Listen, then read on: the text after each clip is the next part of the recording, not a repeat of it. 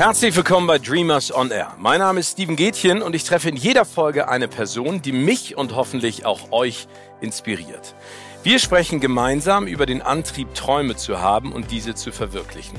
Denn das schier Unerreichbare kann wahr werden, wenn man es anpackt und fest daran glaubt. Ähnlich wie es bei Ferry Porsche war. Aus seinem Traum von einem Sportwagen ist schließlich etwas ganz Großes entstanden. Die heutige Folge ist eine besondere, denn sie wurde live on tape im Porsche Brand Store Driven by Dreams im Herzen Stuttgarts aufgezeichnet. Ganz viel Spaß beim Zuhören. Gleich kommt jemand zu uns auf die Bühne, der ein Abenteurer ist, wie es im Buche steht, und das ehrlich gesagt noch viel, viel krasser. Schwimmend, laufend und radelnd hat er bereits die Welt umrundet, und ja, das meine ich wortwörtlich. Mit seiner Liebe zum Extremsport hat er bereits sieben Weltrekorde aufgestellt, und Anfang November ist er von seiner Trans-America Twice Tour zurückgekommen, auf der er von New York nach Los Angeles geradelt und den gleichen Weg wieder zurückgelaufen ist. Ich hoffe, er kann mir ein bisschen was von seiner Motivation und Leidenschaft für so eine körperlich herausfordernde Challenge abgeben. Herzlich willkommen, Jonas Deichmann!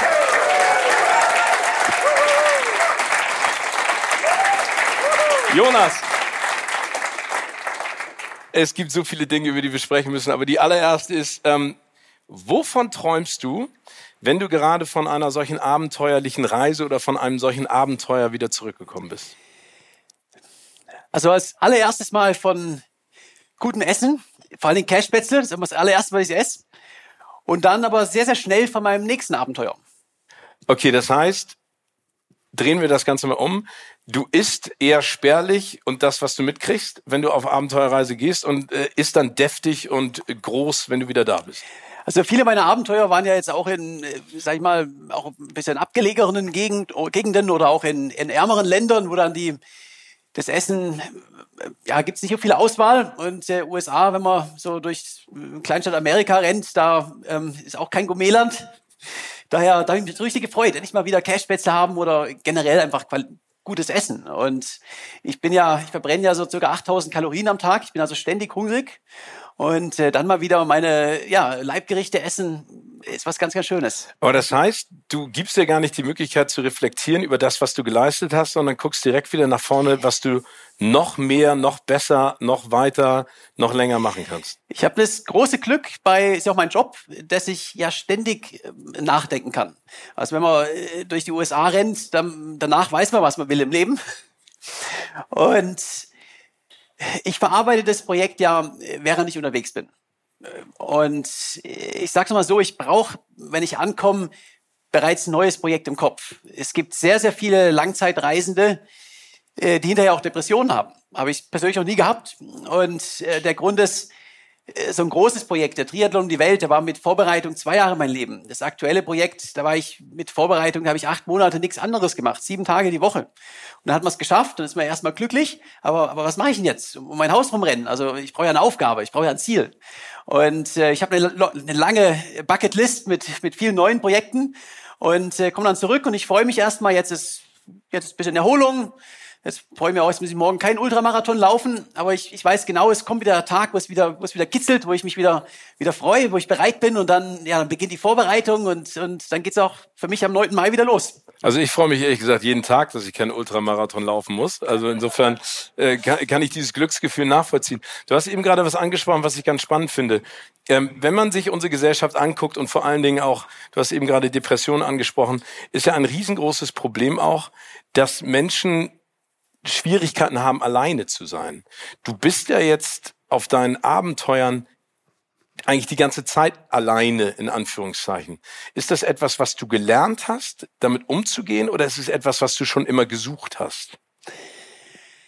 Ich würde sagen, es ist eine Mischung aus beidem. Und es kommt auf an, wo man ist. Wenn ich so in der, in der Wildnis bin, wenn ich in den Rocky Mountains bin oder in der Mojave-Wüste, der Sonnenuntergang, da, da fehlt mir auch niemand. Das ist ein, ein, ein wunderschöner Moment.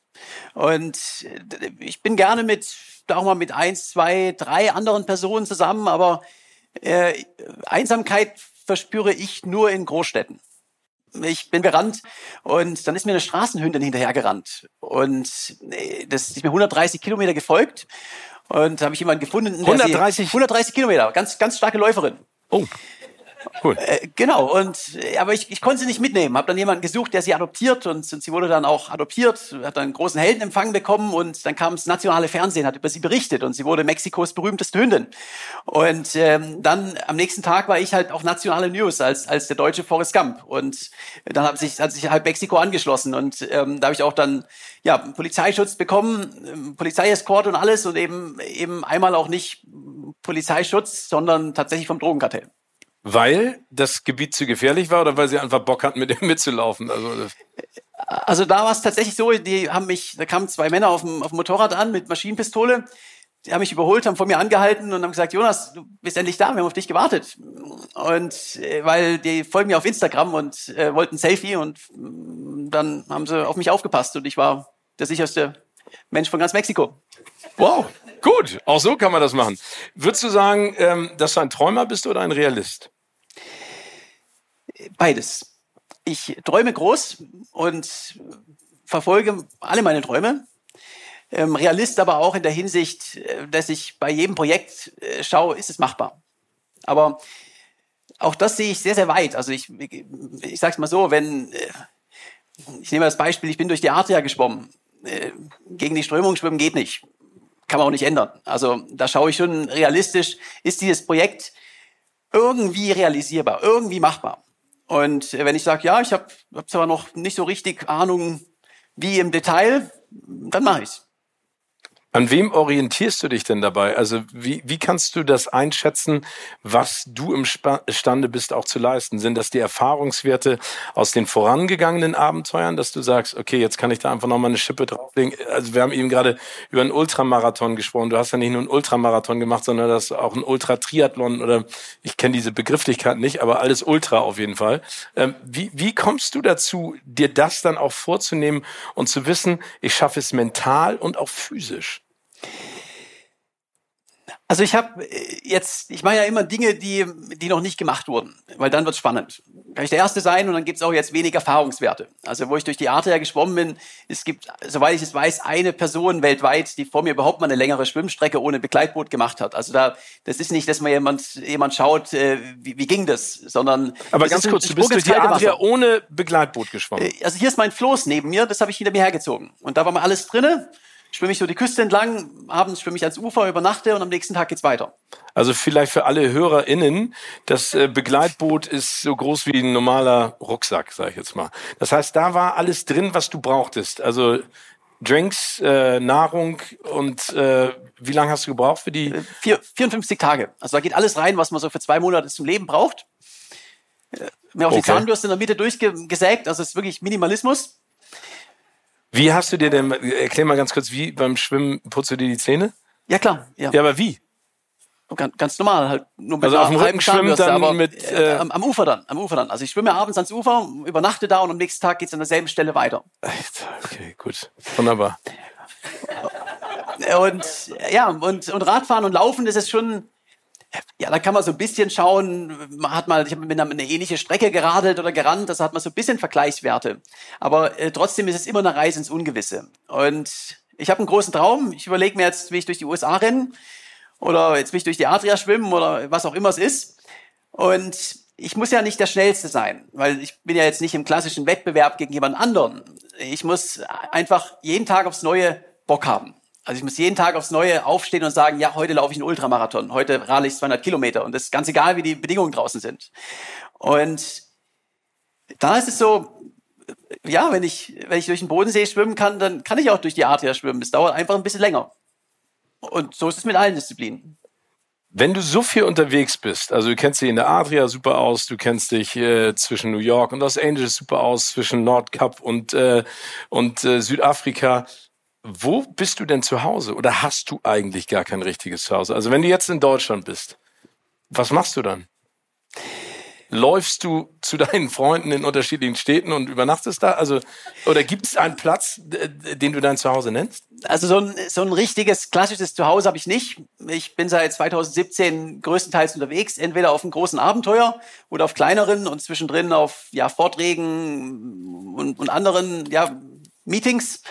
Und dann übernachte ich auf Abenteuern im Zelt und ansonsten ja bei Vorträgen im Hotel, ähm, hier in Stuttgart äh, mein Cousin, äh, ab und an bei Freunden, bei Familie, aber ich bin unterwegs. Ich habe so eine, eine Homebase in der Schweiz und äh, da bin ich auch ein paar Mal im Jahr, aber ähm, jetzt so klassisches Zuhause habe ich nicht. Ist das etwas, was du dir erträumst, eine richtige Basis irgendwann mal zu haben? Oder ist eher dein Traum, dass du die Welt noch mehr durch deine Abenteuer erkundest und noch mehr machst? Definitiv die Welt entdecken. Also so, ein, so ein Zuhause, wo ich das ganze Jahr über bin und äh, das ist nicht meine Sache. Ich bin auch schon überlegen, ich, mein, ich bin jetzt 36 und äh, ich denke mir für die Zukunft, äh, ich möchte so eine Homebase haben, wo ich sag mal so, so, so ein paar Monate im Jahr bin. Wo dann ein Boot ist und ein Fahrrad und genau ein Campervan, ein Campervan, wo dann ein Fahrrad und und alle meine Sportausrüstung rein reinpasst, weil ich sag mal so, das das Einzige, wo ich aktuell sage, was mir so ein bisschen, wo ich sage, da, da habe ich noch Träume, da will ich, da, da will ich noch gern was verändern, ist, wenn ich auf dem Fahrrad um die Welt reise oder, oder lauf, dann, dann kann ich ja jetzt nicht die anderen Sportgeräte mitnehmen. Also ich bin dann immer auf eine Disziplin, sage ich mal, beschränkt. Und wenn man so eine, eine mobile Homebase hat, da passt ja alles rein. Stimmt, macht auch Sinn. Also in, in dem Punkt auf jeden Fall. Vielleicht kommen wir mal zum Anfang auch deine Abenteurerkarriere, weil du hast ja, sag ich mal, klassisch, wenn man das überhaupt so nennen kann, warst ja klassisch bei einer IT-Firma angestellt. Und das ist ja auch gar nicht so lange her, dass du beschlossen hast, du wirst jetzt Extremsportler. Das war 2018. Ähm, woher sag ich mal, das ist ja auch etwas, womit wir alle ein bisschen zu kämpfen haben. Wir alle haben, glaube ich, Träume, wir alle haben bestimmte Vorstellungen, was wir gerne im Leben erreichen oder noch machen möchten aber trauen uns manchmal nicht. Woher hast du den Mut oder das Selbstbewusstsein genommen zu sagen, ey, ich cutte diesen Job und ich mache jetzt was komplett anderes? Also das ist ja eine Leidenschaft, die du jetzt auslebst. Woher hast du die gefunden? Wo hast du die gefunden? Ich habe zum einen das große Glück, dass in, in meiner Familie ist so Abenteurer sein, auch, auch ein bisschen Familien, ähm, ja, Teil von der DNA. Mein, mein Opa hat 30 Jahre in Afrika gelebt, also es ist hat Schlangen gefangen, also es ist schon so ein bisschen Familientradition. Und ich habe mein Studium komplett im Ausland gemacht. Ich habe in, Schweden, in Brasilien, in Singapur, in Indien, äh, in Dänemark gelebt, bin um die Welt geradelt. Also ich, ja, ich habe schon lange ein außergewöhnliches Leben gehabt. Und mir war immer klar, ich will selbstständig sein. Habe dann aber ja, letztendlich Softwarevertrieb gemacht und um ein bisschen Vertrieb zu lernen. Und äh, mir war aber immer klar, äh, ich werde mich selbstständig machen. Und dann kam die Möglichkeit, ich habe einen Sponsor gefunden. Da war jetzt, äh, also es war jetzt in keinster Art und Weise so, dass ich jetzt hier einen klaren Karrierepfad oder so sehe oder da, dass du da Geld verdienen kannst, sondern es war einfach die Möglichkeit oder die Chance war da. Und ich habe gedacht, ja, jetzt oder nie, weil zurück hätte ich ja gekonnt. Also ich habe mir auch überlegt, was ist denn das Schlimmste, was passieren kann fehlt vielleicht eine Beförderung, aber ich würde ja, wenn du qualifiziert bist, findest du ja einen neuen Job. Aber die Möglichkeit, deine Leidenschaft zum Beruf zu machen, das muss man einfach machen, wenn die Möglichkeit da ist. Aber das heißt, diese Leidenschaft gab es schon immer durch die Gespräche mit deinem Großvater oder mit deiner Familie, dass du wusstest, da ist irgendwas in mir drin, was ich befriedigen muss und das ist dieses Abenteuer gehen. Was war denn, sage ich jetzt mal, das allererste Abenteuer, wo du auch gemerkt hast, oh, das erfüllt mich total, das macht mir extrem viel Spaß und vielleicht keine Ahnung, Teenagerzeiten oder als Kind, wo du gemerkt hast, das kann ich später vielleicht mal wirklich zur Profession machen? Kleine, Ab kleinere Abenteuer, ja, mein ganzes Leben. Das erste so richtig große äh, war im, im Studium. Ich hatte ja kein Geld, aber viel Zeit und wollte die Welt sehen. Habe ich mir gedacht, warum nicht auf dem Fahrrad? Bin einmal um die Welt geradelt und da kam dann der Gedanke. Ich find, also ich finde das immer so spannend. Du sagst das immer so. Ich glaube, das muss man vielleicht auch nochmal einordnen. Ne? Also äh, ich, ich überlege dann, ich fahre vielleicht von Hamburg mal an die Ostsee. Du sagst, ich radel jetzt mal um die Welt. Das ist ja auch nicht so einfach getan. Also wenn du das in deinem näheren Umfeld deinen Freunden erzählt hast und dein, deiner Familie, obwohl die haben bestimmt gesagt, super. Aber was haben deine Freunde gesagt? Haben gesagt, ja, logisch, Jonas, radel mal um die Welt. Wir sehen uns morgen wieder also meiner Familie da, das ist auch was, was ganz Tolles, da hat jeder nur gesagt, äh, mach's einfach. Also auch der, äh, um die Welt radeln, das eine, war vor allen Dingen auch der, die Entscheidung, ich kündige jetzt meinen mein Job. Ich meine, ich habe fünf Jahre studiert, Vertrieb, Softwarebranche, das ist eine ziemlich sichere Branche, verdient man gutes Geld und dann äh, kündigt man einen Job und wird jetzt Profi-Abenteurer.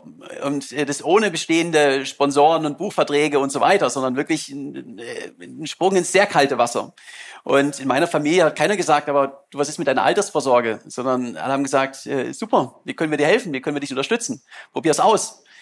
Und ich sage immer, also im, im Abenteuer-Business oder letztendlich nicht nur Business, sondern wenn man Abenteuer macht, dann ist ja immer auch der Gedanke von vielen Leuten, ja, aber du kannst ja scheitern.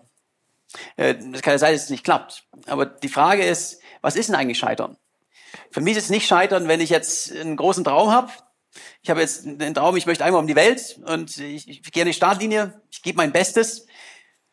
Wenn ich irgendwann mal ein Projekt nicht schaffe, wird ja irgendwann passieren dann bin ich trotzdem stolz drauf. Ich habe mein Bestes gegeben, ich lerne aus meinen Fehlern, ich probiere es nochmal. Das richtige Scheitern ist ja, wenn ich es gar nicht an die Startlinie geschafft habe. Wenn ich, wenn ich weiß, ich hatte die Möglichkeit, aber nicht den Mut zu tun. Glaubst du, das ist das größte Hindernis von vielen Menschen? Ich glaube, wie gesagt, viele hören zu, viele sitzen ja auch hier, dass das das größte Hindernis von vielen ist, die Angst vom Scheitern, dass sie etwas nicht probieren? Oder gibt es da eine andere Hürde, die Menschen nehmen müssten, um sich da viel mehr auch auf ihre Leidenschaft und Träume einzulassen? Die Komfortzone zu verlassen. Also, dass man einfach nicht den einfachen Weg geht. Und äh, das ist, die Angst vom Scheitern ist ein Teil davon. Aber es ist, es ist viel mehr, weil es ist, geht ja einfach darum, man kann den, äh, den Status quo so bewahren, wie es jetzt ist. Man, man verschiebt die Träume, aber dann kommt irgendwas dazwischen im Leben. Und äh, ja, die, ich sage mal, das Leben beginnt jenseits der Komfortzone. Aber da wird spannend. Und äh, wenn man einen Traum hat, einfach machen. Und am besten jetzt, weil äh, man kann immer sagen, ich kann sagen, ja, ich muss noch ein bisschen mehr trainieren, ich muss noch das machen, ich muss noch ein bisschen mehr Geld sparen. Äh, naja, dann kommt irgendwas im Leben dazwischen. Und äh, ich kenne so viele Leute, die sagen, ja, ich wollte immer mal auf, auf eine Weltreise gehen, aber ähm, an was scheitert es denn am Ende? Wenn man in Deutschland lebt, ist es ja nicht teuer. Also am Geld scheitert es nicht, sondern es ist eine Frage der Priorisierung und es ist eine Frage des, des Mutes, diesen ersten Schritt zu tun, wo man sagt, von man, man geht von einem großen Traum zu, dass man sich wirklich darauf einlässt, ja, ich mach's. Und das ist nicht nur im Abenteuerbereich, das ist ganz egal, was es ist. Aber du hast gerade angesprochen vom großen Traum. Wenn ich jetzt sagen würde, ich will morgen die Welt umradeln, dann ist das ja schon in der Dimension ein Riesenschritt. Und ich kann ja auch verstehen, dass viele Leute dann vielleicht sagen, wow, okay, ich, das traue ich mir jetzt noch nicht zu.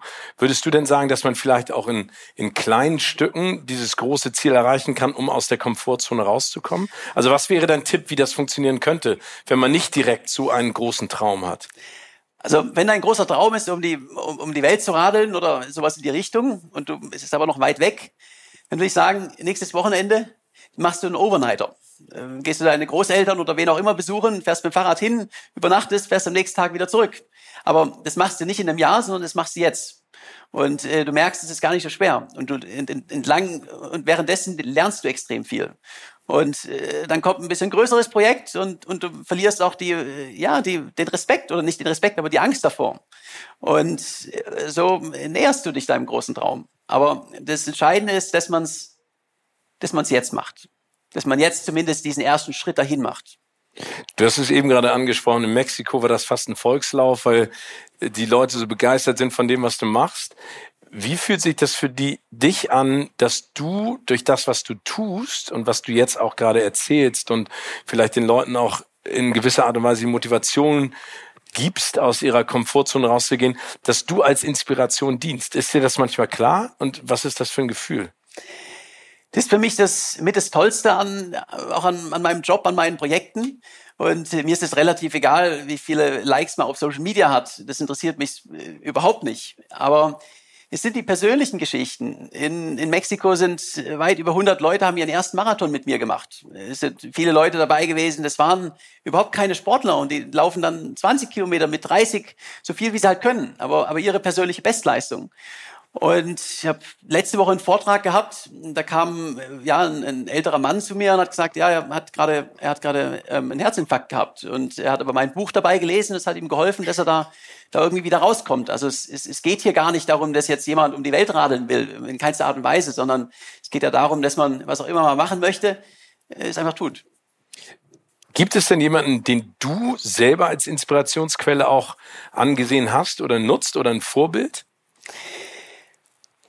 Also in meiner Kindheit fand ich immer meinen Opa ganz toll, einfach aus dem, ich wollte jetzt nicht, nicht nach Afrika ziehen, aber es, da geht es auch darum, er, er hat den Mut gehabt, seinen eigenen Weg zu gehen. Er hat den Mut gehabt, alles zurückzulassen, ins Risiko zu gehen, weil er einen Traum hatte.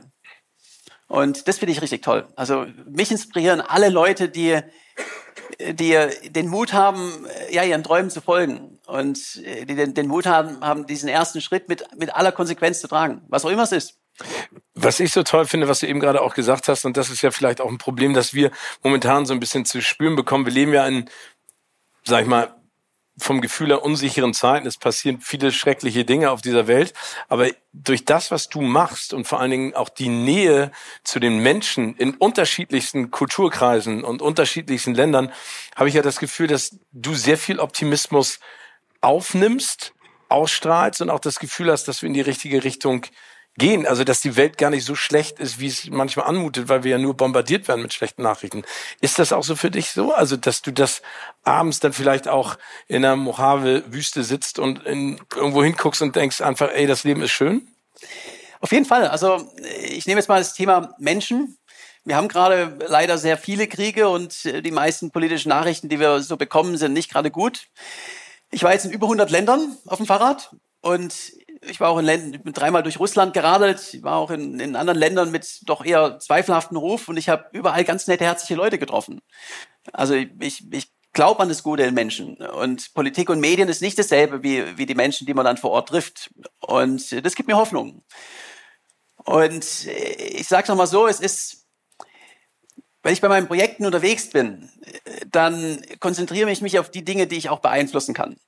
Und äh, ja, ich kann jetzt äh, nochmal die Nachrichten über, über die Krise angucken, die ja sich auch irgendwann wiederholen und äh, mich davon runterziehen lassen. Oder ich sag, ja, ich, ich kann es ich kann's nicht ändern, aber ich kann äh, jetzt diesen Moment hier genießen. Wenn, was mich interessiert ist, ich muss genug essen, ich muss genug trinken, ich muss meine, meine Zeit in den Laufschuhen oder im Sattel verbringen und dann habe ich mein Tagesziel erreicht und dann habe ich einen tollen Schlafplatz irgendwo und äh, bin genau in dem Moment, wo ich, in dem Ort, wo ich sein will. Und äh, das macht mich glücklich. Also auch, ja, sich nicht runterziehen lassen von anderen Dingen, die man nicht verändern kann. Was ich so cool finde, ich habe in meinem engeren Familienkreis sind ganz viele Läufer da, die immer von diesen Runners High Punkten sprechen und haben mich irgendwann mal alle davon überzeugt, ich muss einen Halbmarathon laufen. Ich bin dann mit denen gelaufen. Nach einem Kilometer haben sie alle gesagt, wir laufen vor. Und als sie dann im Ziel angekommen sind, haben sie gesagt, endlich bist du da, wir wollten dich schon ausrufen lassen, wir wussten nicht, wo du steckst. Es war sehr unangenehm, aber ich hatte nie diesen Runners High Punkt. Hast du diesen, also es war nie so, dass ich gelaufen bin und gedacht habe, Alter, es wird immer geiler gerade. Ähm, sondern ich dachte, es wird immer schlimmer.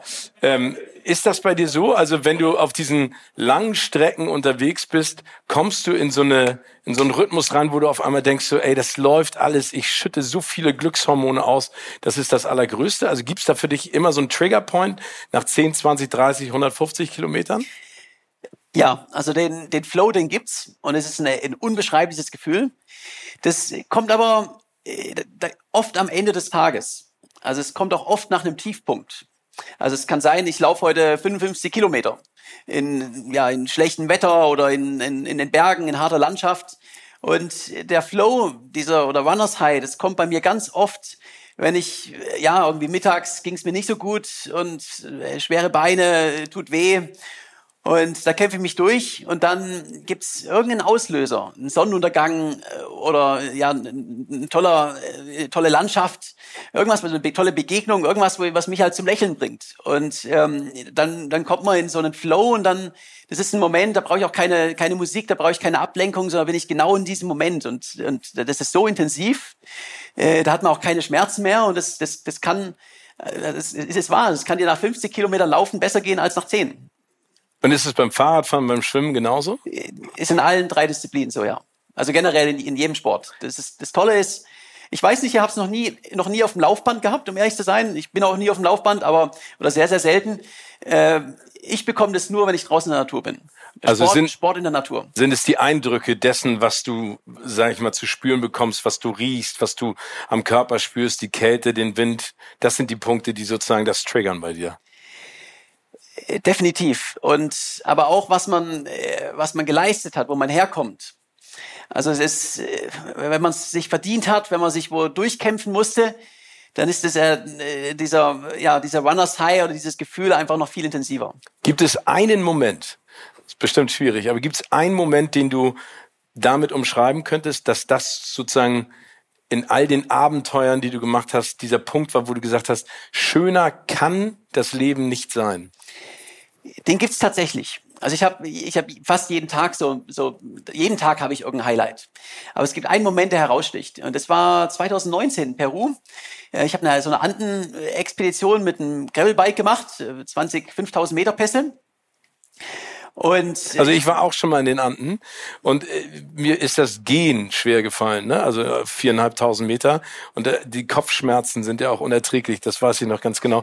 Und du bist das 20 Mal auf 5000 Meter hoch und runter. Es waren 100 4000 Meter Pässe, über 4000 und 20 über 5000 in sechs Wochen. Komm, easy. Äh, richtig, richtig toll. Und man passt sich an. Also ich, ich erinnere mich beim, wo ich aus Cusco, im Flieger in Cusco gelandet und losgeradelt, äh, auf ein, äh, von 3,8 auf ohne Anpassung auf, ich glaube, 4,6 oder sowas. Und da wurde ich dann gedacht, ja, Leistungssportler, super.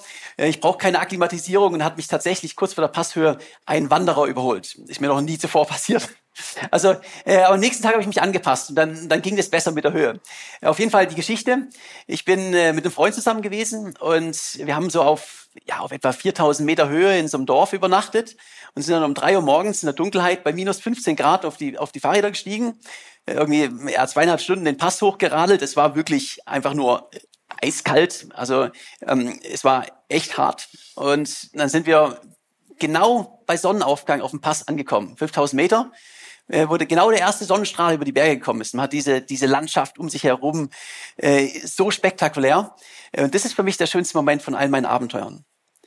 Und äh, da will ich noch eine Sache zu sagen, ähm, was nämlich auch äh, jeder weiß, der schon mal auf den Berg hochgerannt ist oder hochgeradet ist. Das Hochfahren, wenn man da aus der Unterkunft rauskommt bei minus 15 Grad und alles ist kalt, das war hart. Und die Aussicht oder der Moment, der ist, der ist immer besser, wenn er verdient ist. Also wenn du die Berge gehst und du läufst den Berg hoch, dann ist die Aussicht von oben besser, als wenn du mit der Gondel hochgefahren bist. Und, das, und, und so ist es bei meinen Abenteuern. Diese Momente sind intensiver, äh, wenn sie verdient waren. Das ist ja genauso wie damals auf der Klassenreise, wenn man einen Wandertag hatte und man hat diese ekligen Brote aus der Jugendherberge mitgekriegt. Die haben richtig gut geschmeckt. Ne? Richtig gut nach fünf Stunden Wanderung, die hättest du zu Hause niemals angerührt, hättest du eine andere Möglichkeit gehabt. Aber das kann ich total verstehen. Äh, Jonas, ich würde gerne eine kleine Rubrik mit dir machen, die nennt sich Was wäre wenn? Also ich äh, stelle eine These auf und du vollendest die sozusagen. Was wäre, wenn es einen zweiten Teil von Forrest Gump, also du wirst ja der deutsche Forrest Gump genannt, weil du auch beim Laufen die Baba Gump Münze trägst, äh, geben sollte und du angefragt werden würdest für die Rolle von Forrest? Da würde ich äh, ohne Zögern sofort zusagen. War ja mein Lieblingsfilm in der Kindheit und der Forrest ist ja auch letztendlich ein, ein Träumer gewesen und einer, der so im, der sich nicht über die Konsequenzen in den Kopf gemacht hat, sondern der hat einfach gemacht und hat damit kein einfaches Leben gehabt, aber hat auch ein unglaublich Spannendes gehabt. Und daher finde ich das so, so inspirierend, weil äh, der, der macht einfach. Und irgendwie geht's immer gut aus. Das hat Tom Hanks auch mal, der ja Forrest Gump spielt, in dem, in dem Film von Robert Zemeckis auch mal erzählt, dass das Spannende an der Figur und das, was ihn so inspiriert hat, ihn auch zu spielen, war, dass Forrest sich keine Gedanken gemacht hat. Das ist genau das, worüber wir auch eben gerade gesprochen haben, was du auch meintest. Man macht sich immer über die Konsequenzen und über das Scheitern Gedanken. Und Forrest, weil er eben naiver war, hat einfach gesagt, warum? Ich kann es ja probieren und da hat auch geklappt. Also finde ich auch einen immer noch großartigen Film. Was machst du, wenn du mal unmotiviert bist? Oder hast du solche Tage gar nicht? Ganz, ganz, ganz selten. Also ich habe meine Leidenschaft zum Beruf gemacht und damit ja, habe ich auch Motivation. Äh, ich sage jetzt mal so, ich bin jetzt gerade durch, äh, durch Kansas gerannt. Ähm, das ist ein, ein Bundesstaat, der ist, besteht großteils aus einem, größtenteils aus einem gigantischen Feld. Also man läuft mal ein paar Wochen lang schnurgeradeaus. Da gibt's nicht mehr, mehr einen Baum, es geht einfach nur schnurgeradeaus äh, durch Felder. Sieht alles gleich aus. Alle 30 Kilometer so ein Getreidesilo und ein paar Häuser drum, die auch alle gleich aussehen. Und du hast für, für Wochen lang keine Veränderung. Und äh, also ja, da, da bin ich natürlich auch an dem Punkt, wo ich jetzt mal sage, okay, ist jetzt ein bisschen monoton. Und ja. äh, äh, genau, und ähm, wenn ich weiß, okay, jetzt kommt ein harter Tag und jetzt kommt ein harter Moment, äh, was ich sehr selten habe, weil, weil normalerweise mache ich das ja alles sehr, sehr gerne. Und wenn ich weiß, okay, jetzt brauche ich Motivation, dann setze ich mir knallharte Regeln. Und die sind, werden dann auch, die ziehe ich dann auch durch. Das heißt, wenn ich mein heutiges Tagesziel irgendwie 58 Kilometer habe und ich mache jetzt nach 40 oder nach 35 eine Mittagspause und äh, ich weiß, ja, also da kommen jetzt nicht mehr viele Highlights heute ähm, oder das Wetter ist extrem schlecht oder irgendwas, wo ich sage, da will ich ja nicht mehr raus nach der Mittagspause. Dann stelle ich mir den Wecker und wenn der klingelt, dann habe ich aufgegessen und dann geht's wieder raus. Okay, also ja. Ziele abstecken. Wo übernachtest du denn, wenn du durch Kansas drei Wochen lang durch Felder läufst? Übernachtest du bei den Getreidesilos, wo Häuser sind, oder gehst du ins Feld rein? In der USA tatsächlich immer dann meistens bei Getreidesilos oder in, in Stadt, Stadtparks, weil ähm, in der USA ist ja also die meisten Amerikaner sind super nett und freundlich, aber jetzt gerade in den ländlichen Gegenden ähm, ja gibt's auch auch Leute, die haben dann halt eine Fahne von der amerikanischen Waffenlobby ähm, äh, vor ihrem Haus und die Gesetze sind ja auch so ein bisschen ähm, frei interpretierbar. Genau, genau. Also das ist dann da möchte man jetzt nicht bei jedem, ohne zu fragen, sein Zelt aufschlagen, sagen wir es mal so. Aber machst du das vielleicht auch mal ganz interessant zu wissen, wenn du jetzt irgendwo campst, ne, es muss ja gar nicht Amerika sein, kann ja auch Russland sein oder wo auch immer du bist, machst du dich dann so kenntlich, dass man sieht, da zeltet jemand oder macht man das gerade nicht, weil das auch das Gegenteil hervorrufen könnte? Also wie schützt du dich denn da? Also ist es dein Glaube an das Gute, was ja sehr schön ist und du ja auch bisher nur positive Erfahrungen gemacht hast? Oder hast du da in irgendeiner Art und Weise auch Schutz? Also meistens, wenn ich in einen Ort komme, dann sind die Leute nett, ich werde oft eingeladen oder sie schenken mir was zu essen. Äh, wenn ich jetzt allerdings äh, nachts mein Zelt aufschlage, dann, ja, dann schaue ich, dass mich keiner sieht. Also das mache ich in der Dunkelheit und bin am Morgen auch wieder weg. Und da geht's äh, ja, da geht's nicht mehr mehr darum, dass mir was passieren würde, äh, sondern äh, da geht's einfach darum, man will keine Probleme haben. Und es würde mir auch nicht, äh, auch da will ich ja dann auch schlafen und da will ich ja jetzt niemand haben, der jetzt noch mit mir mich lange unterhalten äh, äh möchte. Das mache ich ja dann vorher. Also das ist einfach so, da, da will ich ja auch keine Gesellschaft, wenn ich jetzt an dem Punkt bin, wo ich mein Zelt aufschlag. Wie viel Schlaf brauchst du? Also ich, bei dem Projekt war es jetzt anders, weil beim Laufen habe ich einfach viel Zeit. Ich bin ja mit dem Ultramarathon dann auch irgendwann durch. Ich habe das, wo ich meine Fahrradweltrekorde gemacht habe, da habe ich etwa so fünf bis fünfeinhalb Stunden im Schnitt dann auch mal für drei Monate geschlafen. Weil du sonst das Pensum nicht schaffst. Genau, also beim Fahrradfahren gibt's ja, also beim Laufen ist einfach irgendwann ähm, ich kann nicht unbegrenzt laufen. Also es ist einfach eine ganz andere Belastung auf, auf, auf die Beine.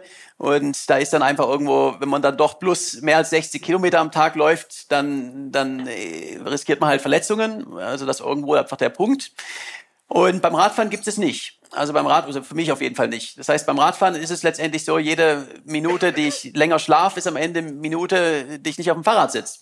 Und äh, man muss natürlich irgendwo schlafen, aber wenn man schnell sein will, muss man da einfach seine, sein Pensum finden. Und äh, ich bin zwischen fünf und sechs Stunden kann ich äh, nachhaltig performen. Was wäre, wenn jemand mit dir die gesamte Tour mitmachen möchte? Also ein nächstes Abenteuer. Kann er dann einfach zu dir kommen und sagen, hör zu, Jonas, ich habe keine Ahnung, aber das ist mein Traum, ich mache jetzt mit. Der kann mich dann gerne in, ein paar Kilometer begleiten. Äh, für äh, so ein großes Projekt, äh, das, das sage ich, lieber mache ich es alleine als mit der falschen Person. Aber ich mache auch gerne Projekte zusammen. Also sehr, sehr gerne. Aber ich brauche den richtigen Partner. Das ist dann einem, zum einen, man ist ja 24 Stunden nonstop aufeinander. Es beginnt dann mit Kleinigkeiten. Wenn, wenn jemand einen anderen Schlafrhythmus hat, dann rede ich noch nicht mehr über die Leistung. Aber es ist einfach, ja, es ist zu, es ist zu extrem am Ende. Und es ist dann, ja, ich sage ja auch, einfach machen, einfach die, die, die, die Träume leben, der Leidenschaft folgen, aber es gibt natürlich auch schon Situationen, mir jetzt gerade durch die Mojave-Wüste gerannt, äh, dann nehme ich auch niemanden mit, der kein, der kein Profi ist, weil das ist dann einfach lebensgefährlich bei 50 Grad. Also muss man auch, um deine Leidenschaft, sag ich mal, nachvollziehen zu können, auch egoistisch sein.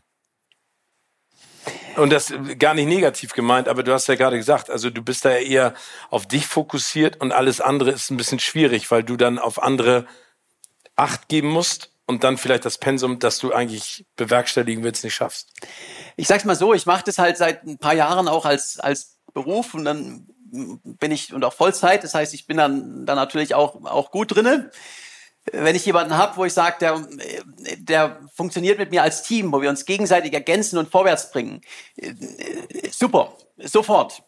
Aber ähm, es ist halt nicht, ich kann jetzt nicht jemanden mitschleppen, das macht dann auch, auch keinen Spaß. Das macht dann, äh, der eine ist dann unterfordert, der andere überfordert. Und ähm, das funktioniert halt nicht über einen sehr, sehr langen Zeitraum. Aber äh, das Thema Egoismus, muss ich sagen, ähm, es ist immer, fragt man sich, was, äh, ja, wo der Egoismus aufhört und, ich, und wo er anfängt. Und ich sage, ein bisschen ein gesunder Egoismus ist auch gut. Was ich damit meine, ähm, wenn man seine Träume verfolgt und äh, dann ist man glücklich, dann inspiriert man andere und ähm, ja, das steckt ja auch an. Total. Also ich finde, Egoist, egoistisch sein ist ja nichts Negatives, sondern ist ja auch manchmal wichtig. Ne? Also wie du gerade gesagt hast, um die Ziele abzustecken und seiner Leidenschaft auch folgen zu können. Was machst du, wenn du, das ist jetzt eine rein hypothetische Frage, zu alt für den Extremsport bist? Oder glaubst du, dass du das ganz lange noch machen wirst? Ich bin jetzt 36 und äh, ich bin der festen Überzeugung, ich kann das bis zur Rente machen. Das Tolle ist ja, ich bin kein klassischer Leistungssportler. Also für einen Sprinter wäre ich jetzt schon so langsam am Ende der Karriere. Auch für einen Profisportler, äh, da wäre ich in den nächsten vier bis sechs Jahren dann auch am Ende. Aber diese Ultralangdistanz, also die, wo es wirklich über, über Tage oder Wochen geht, das kann man bis Ende 40 auf, oder auch Anfang 50 auf einem sehr, sehr hohen Niveau machen. Und dann bin ich ja nicht mal mehr, ich, ich muss ja nicht nur leistungsbezogene Projekte machen. Ich bin ja, ja, ich bin Extremsportler, Leistungssportler und auch Abenteurer. Aber wenn, man, wenn ich wählen müsste, würde ich sagen, ich bin mehr Abenteurer. Und ich muss mich einfach, ich muss kreativ sein. Ich muss ständig, äh, ja, Projekte finden, wo ich, wo ich Lust drauf habe, äh, die die Leute auch interessieren. Und dann, dann muss ich nicht in Rekordzeit irgendwo durchradeln oder rennen. Ich kann auch mit 60 noch um die Welt segeln und wenn ich das auf eine interessante Art und Weise mache, dann, dann kann ich auch davon leben. Daher, äh, ja, ich habe noch, hab noch, noch viele Projekte vor mir und das Tolle ist ja, ich habe so viel Zeit zum Nachdenken bei meinen Projekten, so eine Bucketlist und ich, ich tue ein Projekt abhaken, dann sind schon wieder zwei neue drauf. Wir kommen gleich mal zu deiner Bucketlist, aber ich würde gerne das Ganze mal so ein bisschen mit Zahlen auffüllen, weil wir ja die ganze Zeit über deine Abenteuer sprechen. Also, du hast 120 Ironmans um die Welt gemacht, bist 18.000 Kilometer mit dem Rad von Cape North nach Cape Town und 23.000 Kilometer von Alaska nach Südamerika geradelt und bist als erste Person auf der Welt in 64 Tagen ganz Eurasien abgeradelt. Ähm, vielleicht mal eine ganz doofe Frage. Warum machst du das? Gute, gute Frage. Ähm, der Rekord am Ende ist für mich ein, ein Bonus. Es macht, äh, ist toll, ihn zu haben, aber darum geht's nicht, sondern es, es macht zum einen unglaublich Spaß, auf ein Ziel hinzuarbeiten, was, was für mich persönlich Sinn macht. Macht für andere vielleicht keinen Sinn, aber für mich persönlich macht Sinn. Und äh, am Ende ist es aber der Weg dahin, was mir wirklich, äh, warum ich das mache, was mir, was mir was gibt. Es sind Begegnungen, es sind Erlebnisse. Und bei diesen Projekten, ich wache morgens auf, jeden Tag aufs Neue und ich weiß, heute erlebe ich was. Ist nicht immer einfach, es sind auch Rückschläge dabei, aber dann wird das Ganze noch viel intensiver. Aber ich, ich erlebe, ganz egal wo ich bin, auch, in, auch im Mittleren Westen, auch in Kansas, ich, ich erlebe jeden Tag irgendwas, was ich noch nicht erlebt habe. Und äh, das ist auch unglaublich toll. Und genau dafür mache ich das. Man muss vielleicht dazu auch nochmal sagen, und das ist ganz spannend, du hast gesagt, du machst es jetzt nicht auf Zeit oder um irgendwelche Rekorde zu brechen. Aber das Spannende ist ja, du hast bisher noch kein einziges Abenteuer abgebrochen. Also du hast ja nie vorher gesagt, ich höre damit auf. Ähm, woher kommt diese Kraft und dieses Durchhaltevermögen? Weil du hast ja gesagt, es gibt auch mal Täler also, und auf der anderen Seite hast du ja auch davon gesprochen, als du das erste Mal damit angefangen hast, du hättest ja auch jederzeit zurückgehen können in deinen alten Job. Du hättest es ja nicht machen müssen. Ist das etwas, was dich immer durch alles durchträgt, dass du sagst, ich habe eigentlich Zeit, ich kann es ja auch in 180 Tagen machen oder in 80 Tagen durch Eurasien radeln. Also was, was hält dich da sozusagen davon ab, es weiterzumachen? Also ich habe natürlich schon immer auch ein Zeitziel bei vielen Projekten. Jetzt äh, wollte ich in 100 Tagen durch die USA rennen. Aber es ist, wenn ich ein, man kann ja mal wieder was reinholen. Das heißt, wenn ich jetzt an einem Tag ähm, nicht ganz mein Ziel schaffe, dann, dann hole ich es am nächsten Tag wieder rein. Und äh, das Entscheidende ist, ich bin einfach bedingungsloser Optimist und ich glaube fest daran, dass auch immer bessere Zeiten kommen. Und das ist, wenn, wenn man losläuft, und ich bin jetzt, wo ich durch die USA, ich bin ja erst gerade und renne dann zurück. Das, das sind andere Muskeln. Das heißt, wenn man dann auf den ersten Ultra läuft, das ist echt nicht angenehm. Was, was bedeutet Ultra jetzt in das der war Distanz? also ab 50 Kilometern, spricht man von Ultramarathon. Okay. Ja. Und das ist echt nicht angenehm, wenn sich diese Radfahrmuskeln jetzt ans Laufen anpassen. Und äh, der zweite Ultramarathon genauso. Also ich bin dann gehumpelt. Und wenn ich mir dann denke, ja, hast zwei geschafft, 98 fehlen noch, ist nicht so geil. Aber, äh, aber ich, in meinem Kopf, ich weiß, bessere Zeiten kommen. Ich weiß, wenn ich das weitermache, der Körper passt sich an. Und da glaube ich fest. Und ich fokussiere mich, ich habe so eine, ja, eine große Vision, ich habe einen großen Traum, das visualisiere ich mir auch immer. Also diese Highlights entlang des Weges, alles was kommt, die Mojave-Wüste oder auch die Ankunft New York, das habe ich im Kopf. Also ich habe diese, ähm, diese, diese tollen Momente im Kopf, lange im Voraus. Aber im Tagesgeschäft konzentriere ich mich auf jetzt. Ich konzentriere mich auf den Weg. Ja, da vorne, da kommt eine Tankstelle, da gibt's eine, eine kalte Cola und ein Eis. Und ist nicht mehr weit weg. Aber das Geile ist, muss ich ganz kurz dazu sagen, als du zurückgelaufen bist aus Los Angeles nach New York, du bist in New York angekommen und hast am nächsten Tag den New York Marathon gemacht, ne? Genau, ich, genau, ich war ja schon mal da. Das war das sozusagen die Belohnung für das, was du vorher gemacht hast, dass du dann noch mal eine Kurzstrecke läufst. Äh, ge- Genau, genau. Also ich bin ja einen 54er Tagesschnitt durch die USA gerannt, mit Anhänger im Schlepptau. Und da ist dann, äh, ja, wenn ich schon da bin, New York Marathon, ich bin, ich bin ja kein Fan von so großen äh, Massenevents, aber New York Marathon ist was ganz Spezielles. Also das ist äh, Wahnsinn, richtig, richtig toll. Und es ist ja nicht, muss man im Verhältnis sehen. Und wenn du, wenn du vorher äh, 54 gerannt bist mit Anhänger, dann ist ein Marathon ohne Anhänger halt echt nicht schwer. Wie schnell bist du gelaufen? Äh, Ich bin knapp unter vier Stunden dann gelaufen. Es ist völlig absurd und wirklich beeindruckend. Ich finde es äh, mega. Äh, Wir, wir haben eben über deine mentale Stärke gesprochen, vor allen Dingen sich darauf einzustellen, etwas zu machen. Eine andere Komponente, die du ja nicht einschätzen kannst, ist ja das Material, mit dem du läufst, äh, schwimmst, das du hinter dir herziehst. Wie bereitest du dich da vor? Also wenn jetzt Luft aus deinem Raufen, äh, Reifen rauskommt vom Fahrrad, der Reifen platzt, Kette springt raus, geht kaputt. Wie bist du darauf vorbereitet? Und wie gehst du damit auch um, wenn das Material, sag ich mal, deinen Ansprüchen mental nicht genügt? Also es ist, ist immer ein Kompromiss natürlich. Ich möchte für eine Seite schnell sein, also ich möchte leichte Sachen haben, aber es soll natürlich auch nicht kaputt gehen. Und ich probiere vorher viel aus. Und vor allen Dingen, die Frage ist immer, was ist denn äh, das Worst-Case-Szenario? Und da hängt es jetzt mal ganz, ganz viel davon ab, wo ich gerade bin. Wenn ich jetzt Fahrrad fahre und ich bin in Europa, ja, man findet ja doch irgendwo überall einen Radladen, da brauche ich jetzt keine Ersatzkette und Ersatzreifen mitnehmen, weil ähm, da habe ich ein Schaltauge dabei, das ist immer rahmenspezifisch, also findest keinen Ersatz. Und äh, dann kannst praktisch ein paar Ersatzschläuche, dann kann es losgehen, weil äh, im, im schlimmsten Fall ähm, komme ich immer noch zum nächsten Radladen und bekomme Ersatz. Wenn ich jetzt durch Afrika radel, ähm, dann habe ich natürlich ganz anderes Material. Also dann ist das, dass es nicht kaputt gehen kann, viel, viel wichtiger. Und äh, ja, und dann äh, habe ich so meine nötigsten Sachen dabei und äh, muss manchmal auch improvisieren. Also ich bin, ich habe mal 2019 hatten wir mal, ein, habe ich, hab ich ein, also das kaputt gegangen. Ich habe einen Ersatz gehabt, aber kein kein Werkzeug. Da haben wir so ein so ein zwölfjähriger Motorradmechaniker mit einem Hammer an meinem an meinem Rahmen rumgehämmert, aber hat funktioniert. Er hat es eingebaut. Und Sind das denn mental Rückschläge für dich? Also beeinflusst dich das dann in deiner Leistung, wenn du sagst, ach, scheiße, ähm, ich war, bin so topfit und super in Form und es läuft als Bombe und jetzt ist aber mein Fahrrad kaputt, meine Laufschuhe aufgeplatzt, äh, keine Ahnung. Das ist eine, eine ganz, ganz wichtige Eigenschaft und Stärke, die, die man haben muss als, als Abenteurer. Äh, Das ist nicht nur mal, nicht nur Material, was kaputt geht. Ich bin, habe den Triathlon um die Welt während der Pandemie gemacht. Grenzen waren zu. Also ich bin an, an, an Landesgrenzen angekommen und habe gemerkt, da, da komme ich jetzt einfach nicht rein. Ich muss meine Route komplett ändern. Also es sind wirklich Rückschläge, äh, die sind schon heftig und die sind auch an der Tagesordnung. Aber äh, jammern bringt am Ende nichts außer, außer negativer Energie. Das heißt, äh, ja, ich muss es akzeptieren, das ist jetzt die neue Situation. was kann ich machen, um sie zu verbessern? Also äh, was, was ist denn unter meiner Kontrolle? Also es ist, ich, ich, ich jammer nicht über mein Schicksal und, und beschwere mich, was habe ich denn jetzt hier für ein Pech gehabt? Warum passiert das jetzt? Sondern es ist passiert. Was kann ich machen, um meine, meine jetzige Situation zu verbessern? Also ich gucke da nicht an, an die Vergangenheit, na, hetzte mal, sondern, sondern ich schaue, ist jetzt so, shit happens, äh, wie geht's vorwärts? Also du bist lösungsorientiert, was ja sehr positiv ist. Absolut.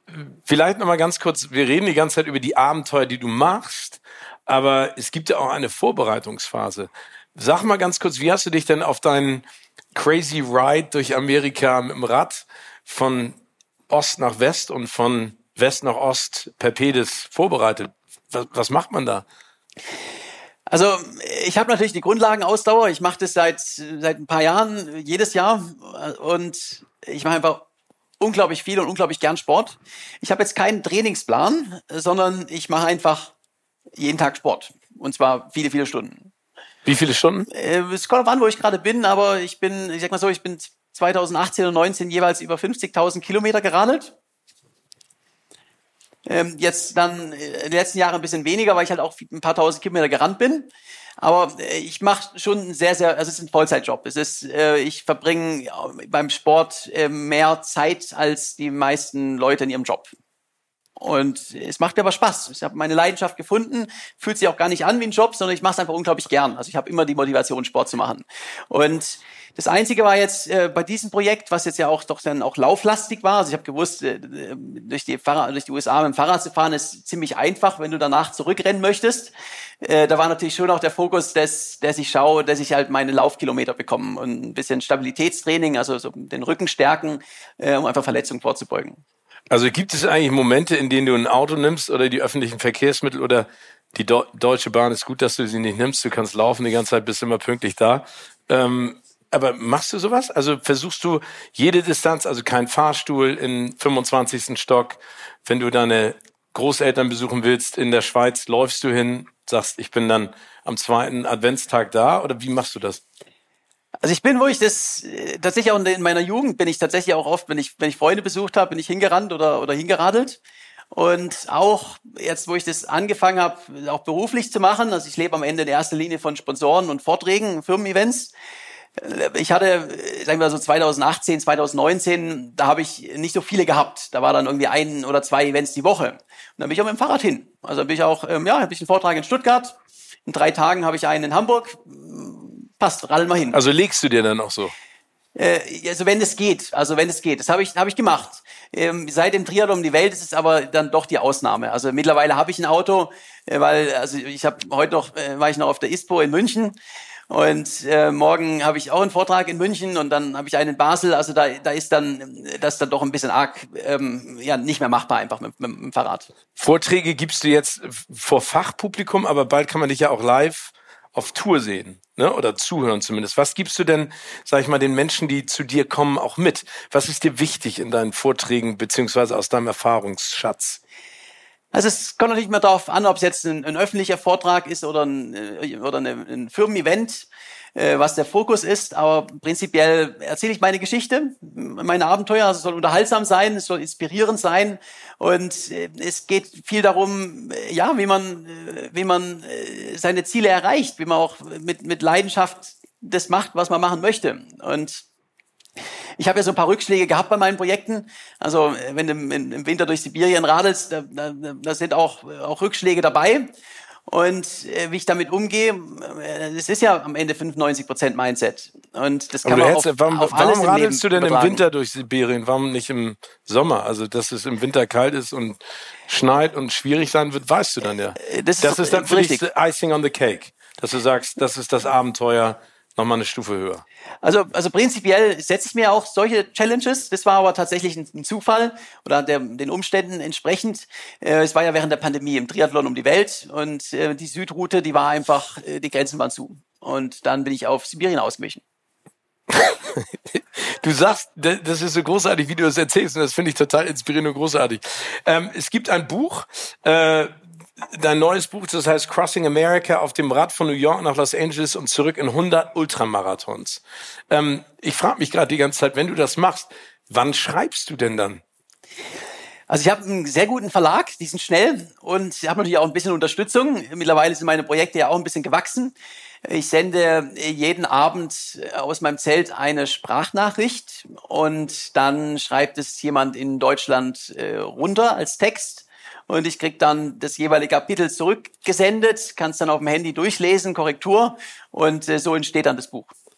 Was sind denn die absurdesten Gedanken, die du bei einem Lauf hast? Also ich kenne das früher vom Schwimmen, wenn du irgendwann in dieser Zone bist und die ganze Zeit schwimmst, dann ist dein Kopf leer und dann bewegt sich dein Körper, aber das ist ein total wunderschönes Gefühl.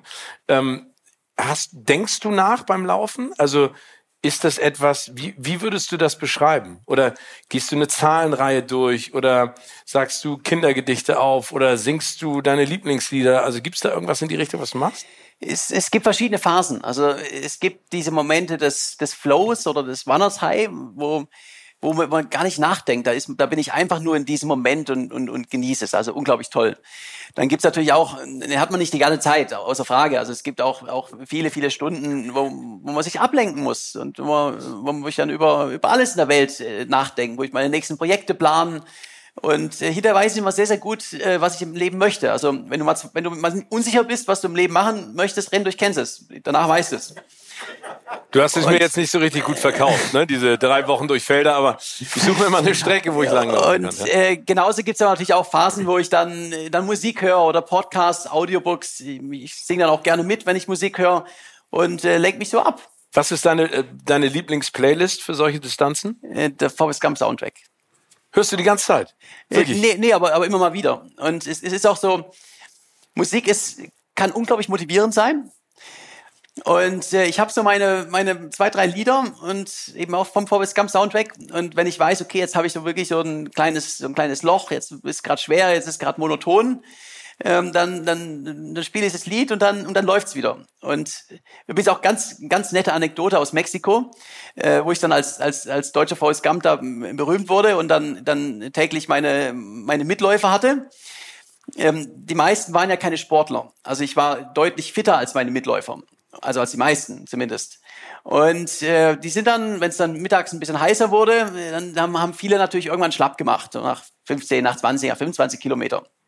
Und wenn ich das so gemerkt habe, oh, jetzt kommt gerade der Moment, wo dann doch ähm, ein paar von ihnen schwächeln. Ich habe so einen, hab einen, hab einen Lautsprecher in meinem Anhänger gehabt und habe ich immer El Cielito Lindo aufgelegt. Das ist so die inoffizielle mexikanische Nationalhymne. Und dann haben alle, ja, die waren voll fröhlich, haben mitgesungen und haben ihre, ihre Schmerzen vergessen und haben, haben vergessen, dass es ja, dass sie müde sind und sind dann die nächsten Kilometer wieder fröhlich mitgelaufen. Also Musik ist motivierend und das funktioniert bei einem Leistungssportler, bei einem Nicht-Leistungssportler äh, funktioniert es natürlich auch viel, viel besser, weil äh, da ist ja auch der Punkt, wenn jemand jetzt keine, das nicht regelmäßig macht, ähm, die, die Grenze, wo man denkt, man ist am Limit, die ist, die ist ja noch, noch weit entfernt von der wirklichen Grenze. Also ähm, die, die, die Schmerzgrenze, die man wirklich aushalten kann, die ist ja noch viel, viel höher. Und wenn man die Leute dann nur einmal ablenkt mit positiven Gedanken, mit, mit El Cielito Lindo oder was auch immer, ähm, dann haben sie es vergessen, dass sie eigentlich schon müde waren und, und laufen weiter. Sehr schön. Eine Frage habe ich noch, bevor wir zur nächsten Rubrik kommen. Ähm, du hast gesagt, du packst spärlich, sägst sogar die Zahnbürste durch, damit du mehr Platz hast. Was hast du denn an Klamotten mit? Also wie viele Unterbüchsen nimmst du mit? Wie viele T-Shirts? Wie viele Paar Socken? Oder ist das wirklich so reduziert, dass du sagst, ich muss jeden Tag so und so waschen? Also ich, ich bin Minimalist. Das heißt, ähm, ja, eine Unterhose in der Regel und ein Set Kleidung manchmal, wenn ich den Platz habe, äh, für den Sport ein Wechselset, aber definitiv nicht mehr. Und da kommt es darauf an, wo ich bin. Also in, in warmen Ländern, Ländern, da wasche ich das im Restaurant oder wo auch immer aus oder im Fluss und hängst hinten auf dem Fahrrad oder auf dem Laufhänger auf und es trocknet ja auch schnell. Die eine Unterhose? Das, äh, die auch, ja. Okay. Genau. Ähm, ein bisschen schwieriger war das in Sibirien. Da trocknet ja nichts. Das heißt, da ist man dann wirklich an dem Punkt, wo man dann doch sagt, okay, jetzt habe ich eine, das eine Woche angehabt, aber ich kann es ja nicht waschen, es trocknet nicht. Aber ich sage es noch mal so, ich bekomme diese Frage tatsächlich sehr, sehr oft. Wie machst du das mit dem, mit dem Duschen und mit dem, mit dem Wäschewaschen? Äh, ich kann eins garantieren, wenn man durch ein Land rennt oder radelt, dann, dann gibt's wichtigere Dinge als zu waschen. Das stimmt. Die Rubrik nennt sich ergänzen. Du ergänzt einfach den Satz, den ich anfange. Ein All-Inclusive Strandurlaub wäre für mich fürchterlich. Weil dich das langweilt und zu viele Menschen um dich rum sind und du äh, nichts zu tun hast. Genau, genau. Also ich, ich möchte nicht am liegen, ich möchte was machen. Am ausgeglichensten fühle ich mich, wenn? Wenn ich beim Sport in der Natur bin. Sport ist für mich mein Leben. Erfolg bedeutet für mich, dass ich glücklich bin. Abseits vom Extremsport mache ich auch gerne Vorträge. ja, ja, ich, ich, muss es vielleicht mal kurz erklären. Ähm, ich, ich sage es mal so, ich bin ja auch Unternehmer, ich habe auch BWL studiert und ich habe meine Leidenschaft zum Beruf gemacht und Abenteuer, das ist genau mein Ding. Aber ich bin trotzdem auch gerne Unternehmer. Und dieser Kontrast auf der einen Seite, ich war jetzt vier Monate im Zelt unterwegs, äh, bin durch die USA geradelt und gerannt und jetzt bin ich auch bei, bei tollen, spannenden Unternehmen und äh, ja, es ist ja auch eine, eine ganz andere Welt. Also dieser Kontrast ist so spannend. Und es ist, äh, wenn ich durch die USA renne, dann freue ich mich ähm, auch wieder auf, auf das und äh, habe ja auch meinen Ehrgeiz und äh, kann aber auch sagen, wenn ich jetzt ein paar Monate Vorträge gemacht habe, dann bin ich auch wieder froh, wenn es äh, wenn es wieder losgeht im nächsten Abenteuer. Luxus ist für mich die Möglichkeit, äh, frei mein Leben zu leben, wie ich das möchte. Eine komische Angewohnheit von mir ist, hast du einen Tick Gut. beim Laufen oder beim Radeln? Äh, nee, ich habe das Gespräch da tatsächlich mit jemandem gehabt und ich habe ähm, gerade ganz kürzlich und ich habe tatsächlich jetzt keine so richtig, richtig seltsame Angewohnheit. Habe ich nicht. Also nicht, wo jetzt extrem außergewöhnlich ist. Mein verborgenes Talent ist ja, ich kann so ziemlich jede Sportart ziemlich gut. Also auch Sportarten, die ich noch nie gemacht habe. Ähm, die mache ich einmal und, und es klappt. Außer Turnen. also alles auch mit Bällen, Fußball, Basketball. Ist, ist ganz egal. Ist ganz ja? egal. Also es ist auch Sportarten, die ich noch nie gemacht habe, äh, bin ich normalerweise innerhalb von zwei Minuten sehr gut. Vom Schwimmen, Radeln und Laufen mache ich am liebsten Radeln. Warum? Ist, äh, man kommt am, am, am schnellsten voran, man, man hat die meiste Abwechslung, weil ähm, ich sag's mal so, beim, beim Laufen, ob man jetzt hochrennen ist anders als runterrennen, aber man hat trotzdem irgendwie dieselbe Geschwindigkeit und beim Radeln, äh, das ist was komplett anderes. Also man hat diese, diese, das Hochfahren ist ja auch toll, die Anstrengung, aber dann kommt auch die Belohnung, jetzt kann man runterheizen, also das ist, äh, ist toll, ja. Wir hatten das schon ein paar Mal jetzt in diesem Gespräch. Während ich auf meinen Touren laufe, radel, schwimme, denke ich an oft an Essen oder hm. meine nächsten Abenteuer. Und da kommen wir jetzt zur Bucketlist. Du hast gesagt, du hast eine Bucketlist an Dingen, die du noch machen willst. Sind das nur Abenteuer oder gibt es da auch noch andere Ziele, die du abstecken möchtest und die du schaffen willst? Welche wären das? Ich habe mir das erste Mal mit, äh, mit ich glaube, ich war 17, da habe ich mir tatsächlich eine, äh, eine Bucketlist geschrieben, auch schriftlich. Und äh, da waren zehn Dinge drauf. Die habe ich jetzt mittlerweile alle gemacht es waren auch nicht nur Abenteuer, es waren auch so Sachen, ich wollte unbedingt mal in Südamerika leben, habe ich gemacht, in Brasilien gelebt und, äh, und, und andere Dinge. Äh, mittlerweile habe ich einfach so eine, so eine Abenteuer-Bucketlist. Da sind Sachen drauf. Ähm, also es gibt auch was, ich möchte auch mal wissen, was möglich ist. Also es gibt euch auch, auch, auch wo ich meine sportlichen Ambitionen ähm, erreichen möchte. Aber es gibt auch klassische Abenteuer, wie ich möchte mal 100 Tage auf einer einsamen Insel, so Robinson Crusoe-Style verbringen. Das ist, oder mal zum Südpol, solche Sachen. Und Italienisch lernen möchte ich auch noch. Das ist jetzt kein Abenteuer. Aber das schreibst du immer noch auf eine Liste und hängst sie dir irgendwo hin, hast die immer bei dir und hakst die dann ab. Ich habe sie im Kopf habe ich sie immer bei mir. Ähm, ich schreibe sie aber auch und tatsächlich auch. Ähm, ich mache ja alles in meinem Leben digital, weil ich ja unterwegs bin, habe alles in der, in der Cloud. Aber ähm, so eine so eine To-Do-Liste oder so eine Abenteuerliste, das ist auch mit mit Stift auf dem Papier. Welches Abenteuer steht denn als nächstes an, jetzt auch von deiner Bucketlist? Also ich starte am 9. Mai wieder ein neues Projekt. Äh, das wird, äh, ich sag's mal so, ich bin ja jetzt 36 und ähm, ich werde, äh, ich, ich mache ja Leistungssport und Abenteuer und kombiniere beides und ich, normalerweise ist Abenteurer das Wichtigste, das Wichtigere für mich, aber ich möchte einmal wissen, was eigentlich geht. Das heißt, das nächste Projekt ist, wo ich so leistungsmäßig wirklich mal schauen will, was kann ich eigentlich. Also es wird für mich das mit Abstand härteste Projekt, was ich bisher gemacht habe. Wird, sag ich mal, aber im Vergleich zu was? Zu, zu allem, was ich bisher gemacht habe, ja. Aber du kannst ja nur einmal um die Welt radeln und oder machst du jetzt? Sei gespannt. Also ich gebe es Ende, Ende Januar bekannt. äh, wird doch mal für mich auch noch mal einige Grenzen verschieben. Und wir haben ja eben auch kurz gesprochen. Ich habe schon, du hast ja zugestimmt, du machst zumindest einen Tag mit.